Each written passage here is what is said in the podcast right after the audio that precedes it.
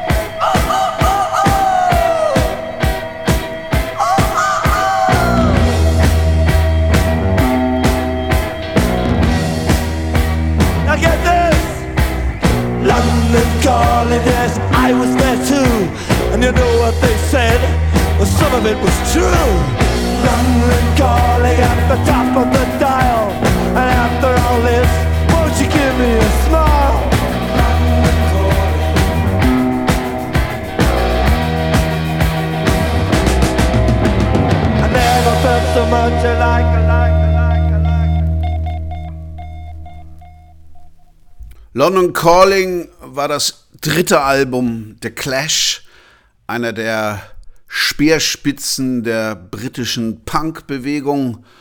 Und das war ihr erstes Doppelalbum. Und es gilt auch als das erste Doppelalbum des Post-Punks.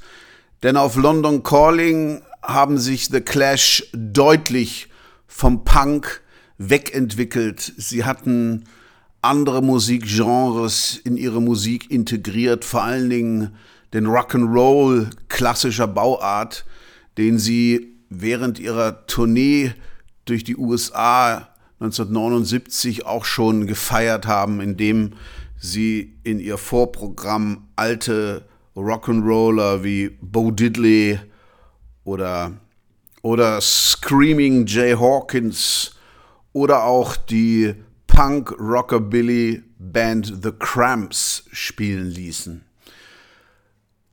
Entstanden ist das Album dann im Sommer, Herbst 1979. Die Clash hatten eine kleine Krise. Sie hatten sich mit ihrem Management überworfen und äh, mussten sich einen neuen Proberaum suchen, den sie in einer Garage in Pimlico fanden. Ich glaube, dass man in Pimlico heute keine Garage mehr findet, in der man Punkrock spielen kann. Und dort probten sie völlig isoliert von der Umwelt neue Songs. Sie hatten zunächst keine, denn Joe Strummer und Mick Jones, die beiden Hauptkomponisten der Band, hatten eine Art Writers Block. Sie hatten seit einem Jahr keinen Song mehr geschrieben. Und dann fingen sie eben an, klassische Rock'n'Roll-Songs zu covern. Und ein, ein Song, den sie dabei immer spielten und den sie so als Art Warm-up verwendeten, war der zweite Song auf London Calling, Brand New Cadillac, eine Coverversion von Vince Taylor aus dem Jahr 1959.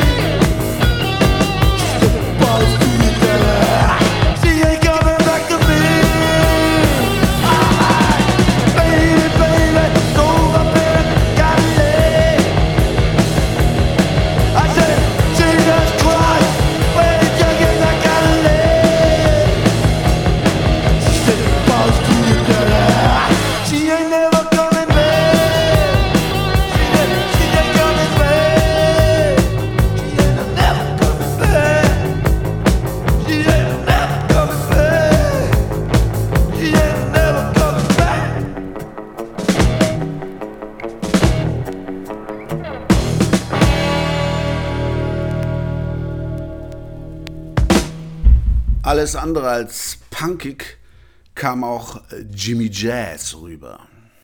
Eine Ballade über einen Kleinkriminellen.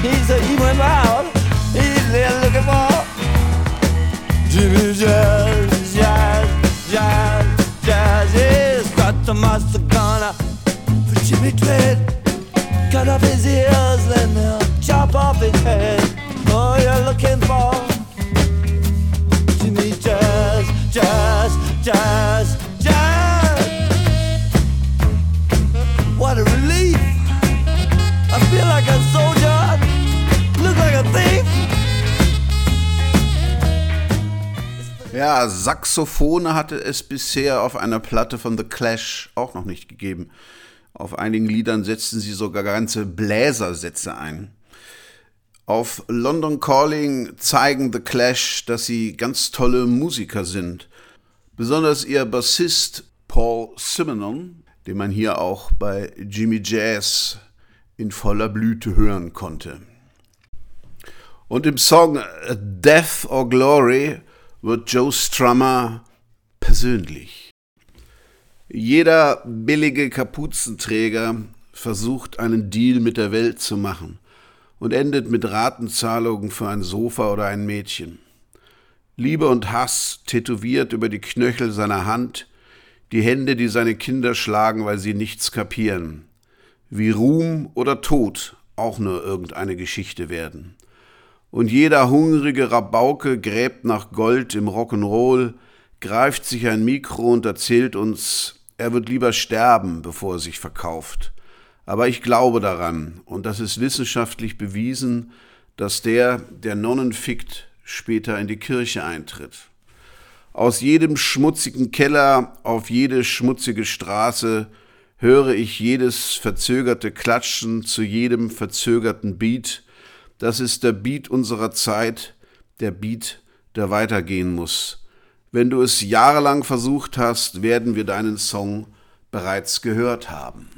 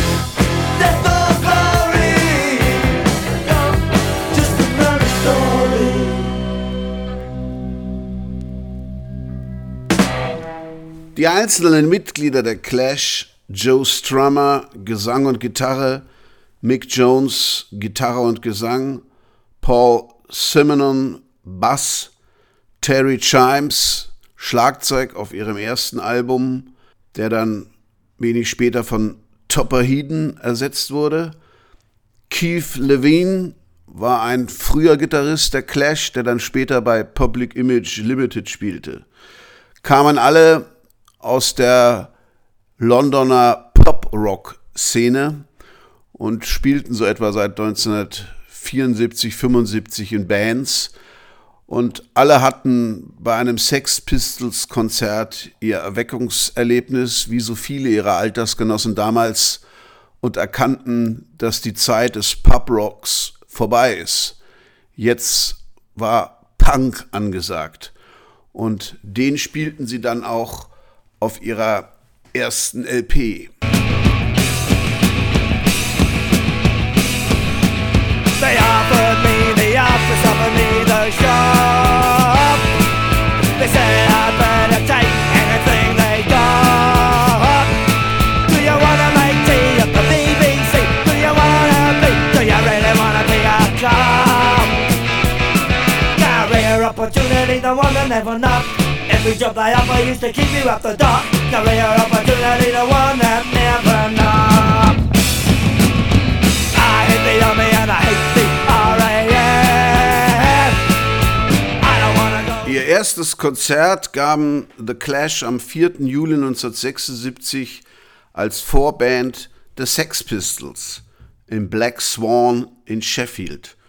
Und am 25. Januar 1977 unterzeichneten sie einen Plattenvertrag beim Major CBS Records für erstaunliche 100.000 Pfund Vorschuss.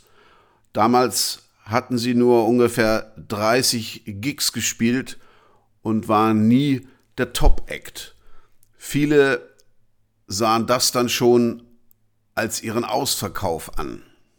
Mark Perry, der Gründer des führenden Londoner Punk-Magazins Sniffing Glue, schrieb, Punk died the day the Clash signed to CBS. Diese Aussage widerrief er allerdings, als er ihre erste Single hörte. White Riot.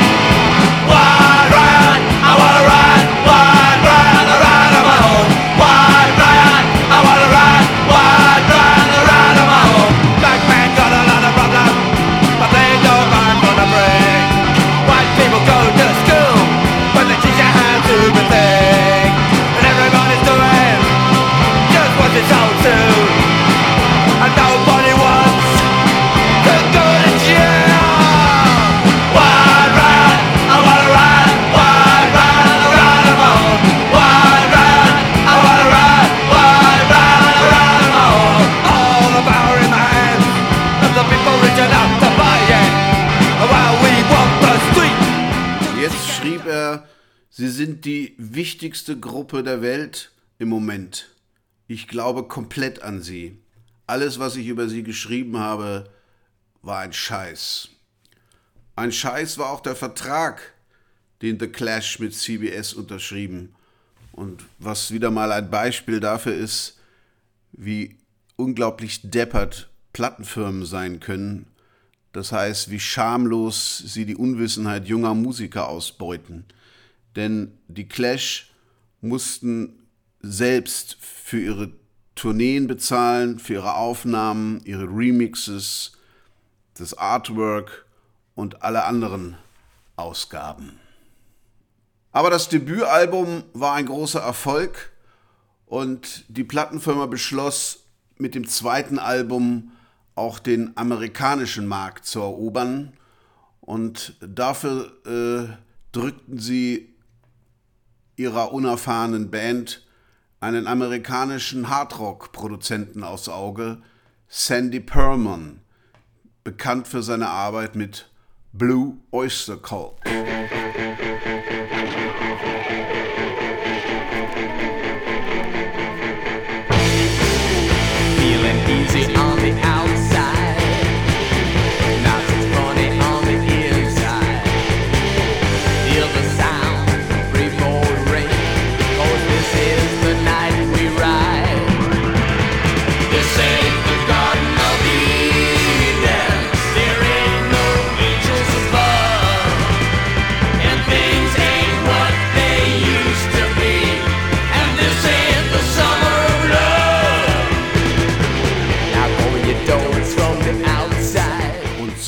Klang der Opener von Give 'em Enough Rope.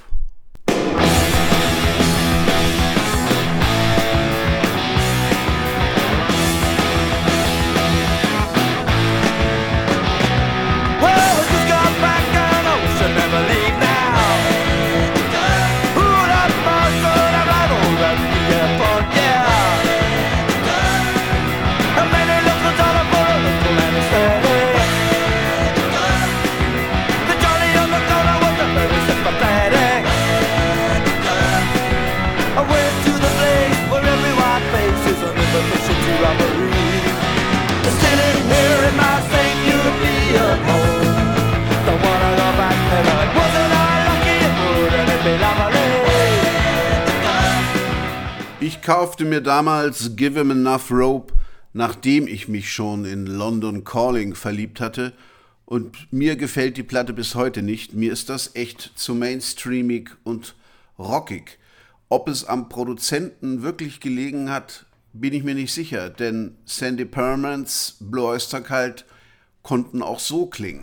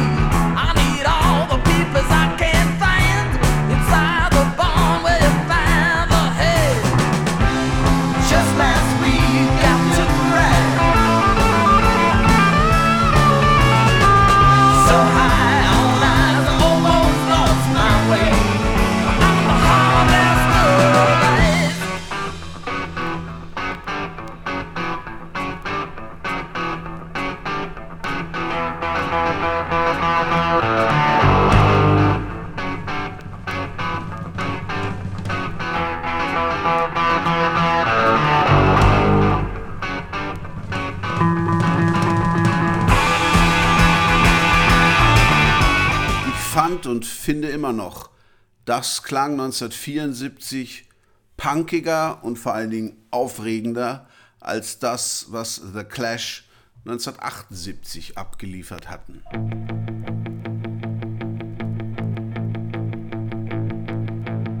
When Johnny come marching home again, the row, to loud.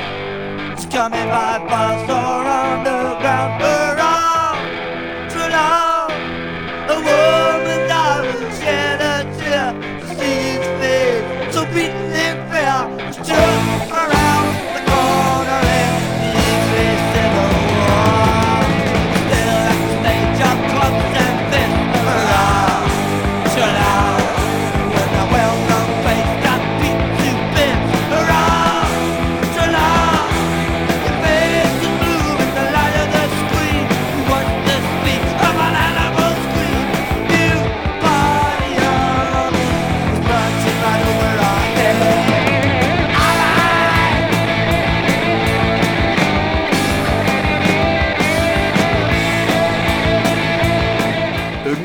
Sie wieder in ihre Pop-Rock-Tage zurückgefallen.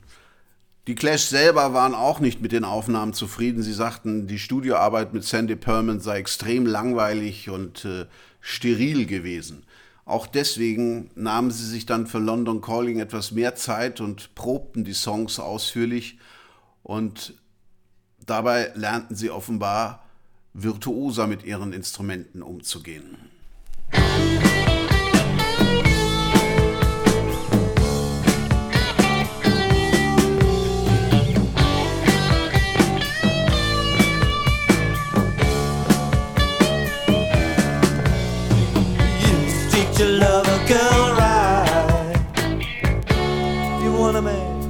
Lovers rock. You must know a place you can kiss to make lovers rock. Everybody knows it's a crying shame,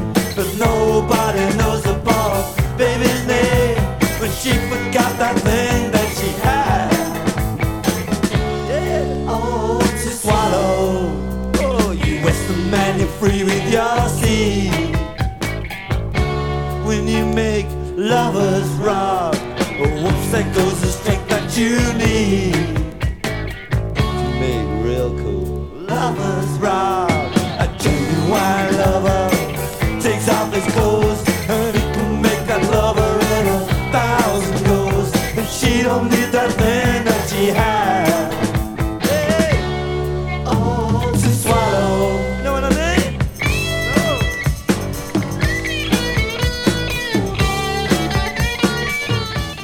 Dass das hier alles wie befreit klingt, kann auch am neuen Produzenten Guy Stevens gelegen haben, den die Clash gegen den Willen ihrer Plattenfirma durchsetzten. Guy Stevens war ein ziemlich wilder Typ, trank viel und nahm auch andere Drogen und verbreitete im Studio eine extrem lockere Stimmung. Auf Guns of Brixton, einem der, wie ich finde, besten Songs, die die Clash jemals aufgenommen haben, spielen sie mit einer anderen Rebellenmusik, die damals gerade nach Europa schwappte, dem Reggae.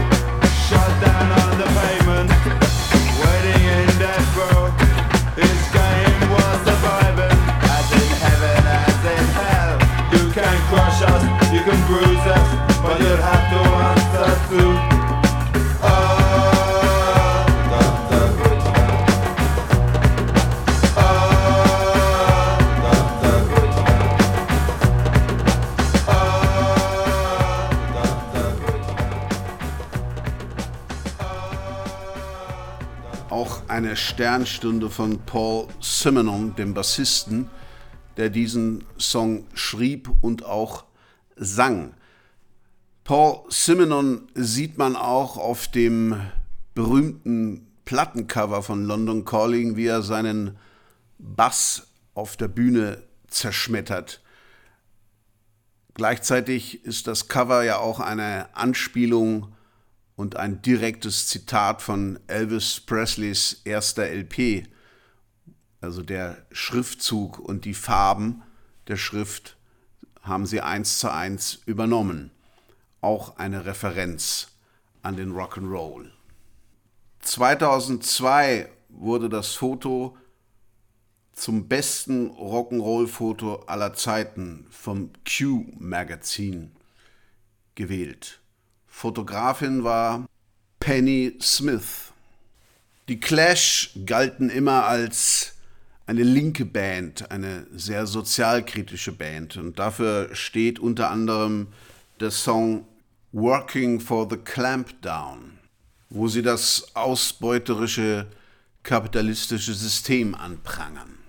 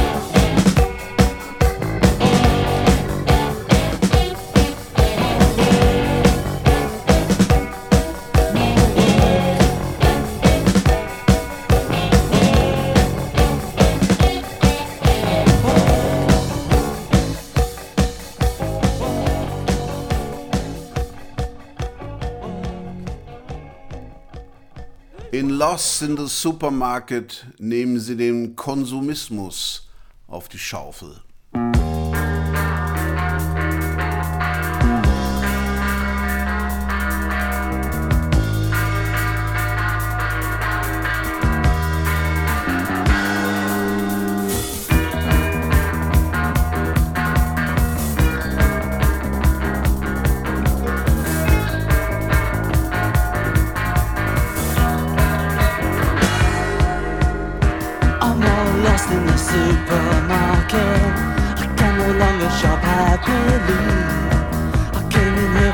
Special of the guaranteed personality. I wasn't born so much as I failed.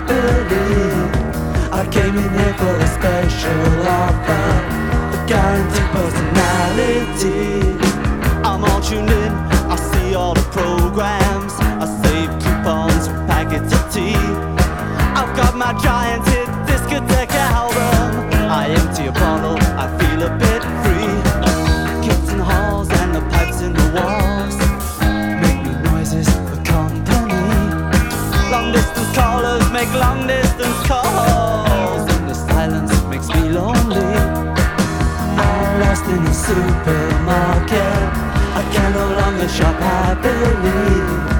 I came in here for the special offer, a guaranteed personality.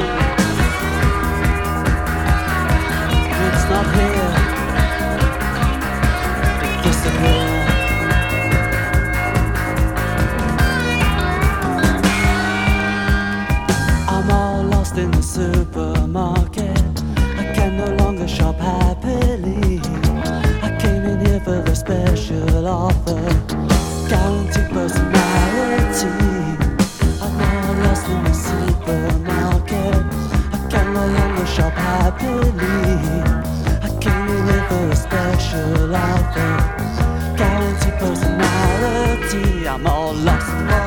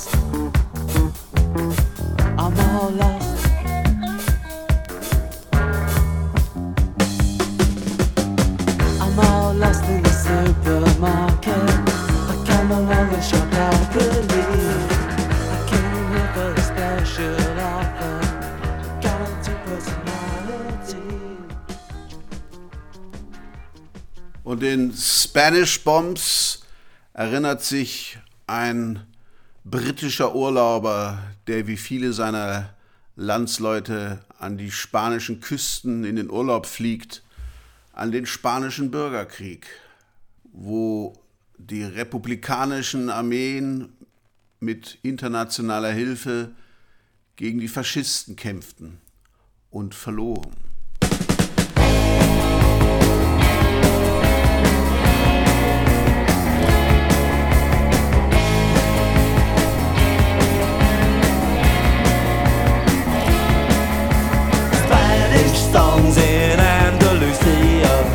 shoot inside in the days of 39.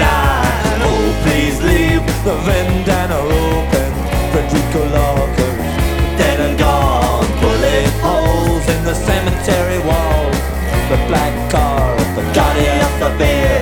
Spanish bombs on the Costa Rica are flying in on the DC-10 tonight. Spanish bombs, you're the Kira Benito. You're the Quetta. incognito. You're the glitter of oh, my colorful Spanish weeks in my teeth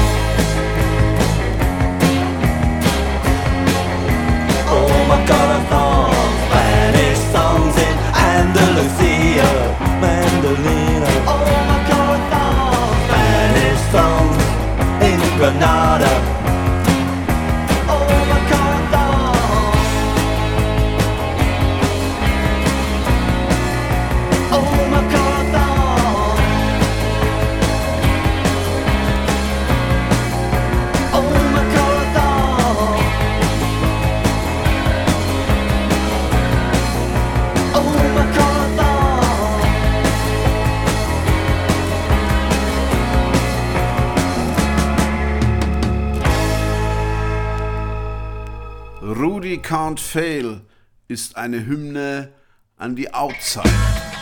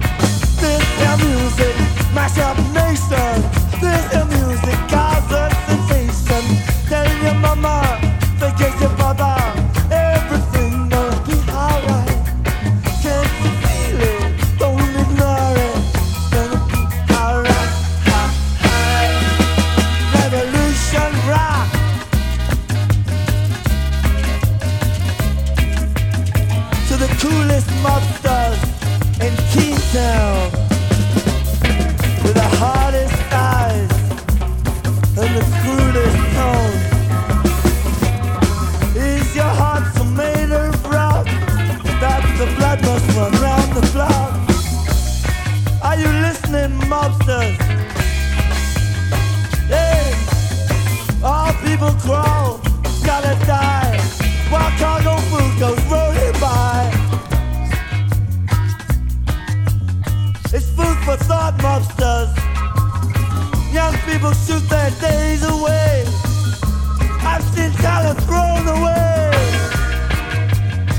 Are you lone sharks?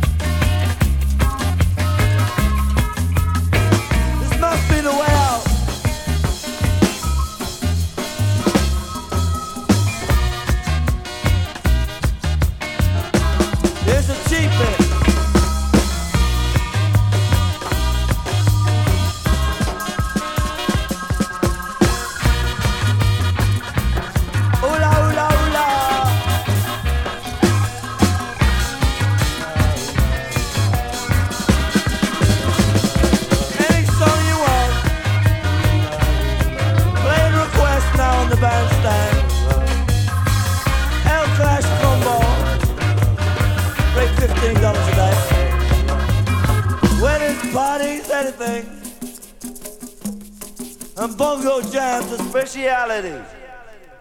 Tja, was macht man, wenn man ein Meisterwerk veröffentlicht hat? Man versucht es zu toppen. Das taten die Clash mit Sandinista, ihrem Album von 1980, das jetzt ein Dreifachalbum war, in dem sie alle möglichen musikalischen Genres bedienten, vom Rock, vom Punk über Dub, Reggae, Funk und Instrumentalcollagen mit rückwärts laufenden Tonbändern, Geräuschen. Okay, uh, we're back again. In, of course, you're listening to WBAI in New York, and this program is Labrish. My name is Hapcha Selassie, and we're speaking with Baba, or maybe Ras Baba. Can I give a message? Hello?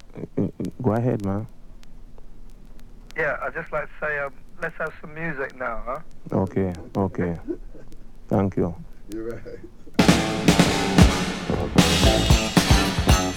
Now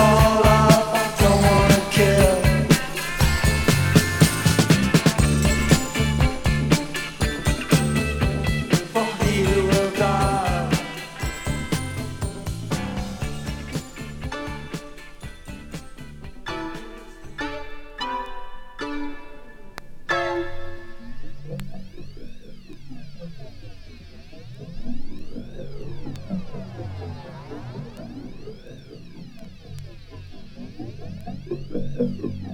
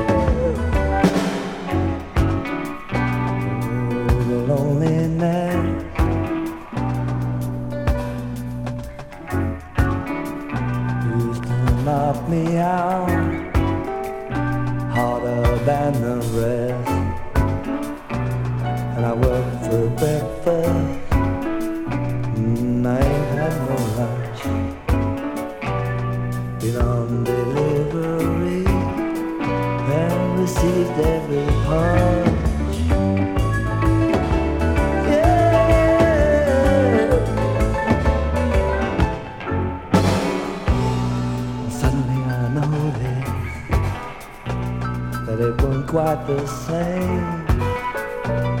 Feel different one morning. Maybe it was the rain. But everywhere I looked all over the city, they run in and out of the bar. Someone stopped for a big on driving one of those cars.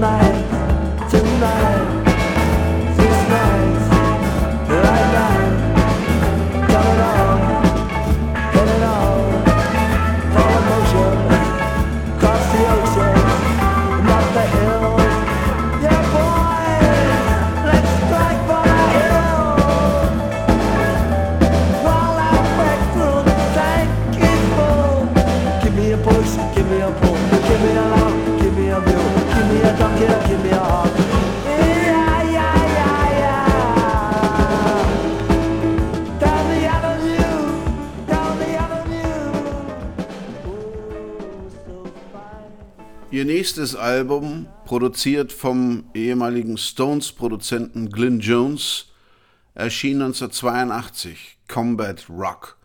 Und das enthielt zwei ihrer größten Hits.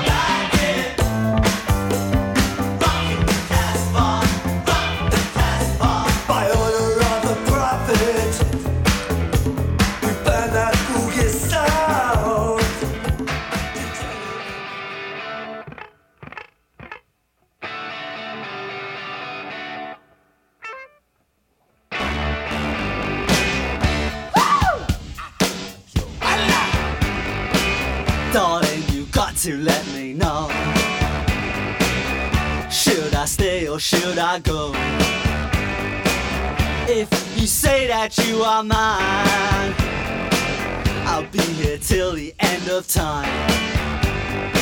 So you got to let me know. Should I stay or should I go? It's always tease, tease, tease. You're happy when I'm on my knees. One day it's fine and next it's black. So if you want me off your back, well come on and let me know. Should I stay or should I go? Should I stay or should I go now? Should I stay or should I go now?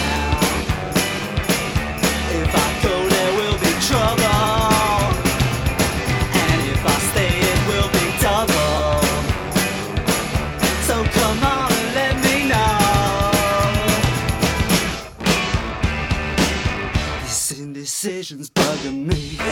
Decision they molest. If you don't want me, set me free. Exactly whom I'm supposed to be. Don't you know which clothes even fit me? Come on and let me know. Should I cool it or should I blow?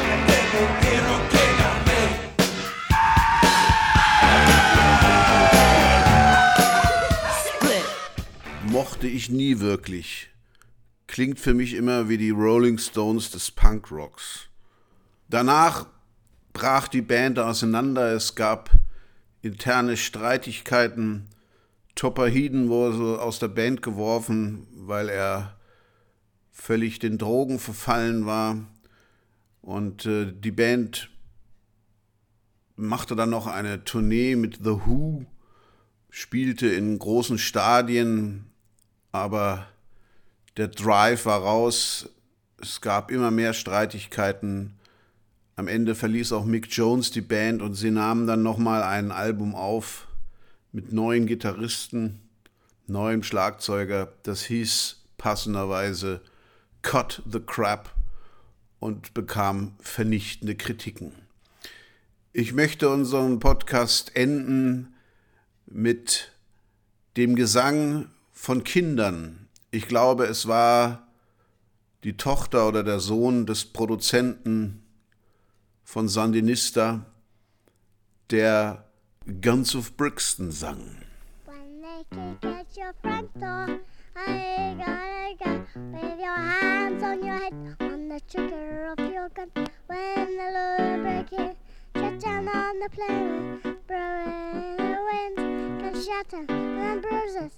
Ah, against the Brixton, ah, against the Brixton. When they kick at your front door, I gotta go with your hands on your head, on the trigger of your gun.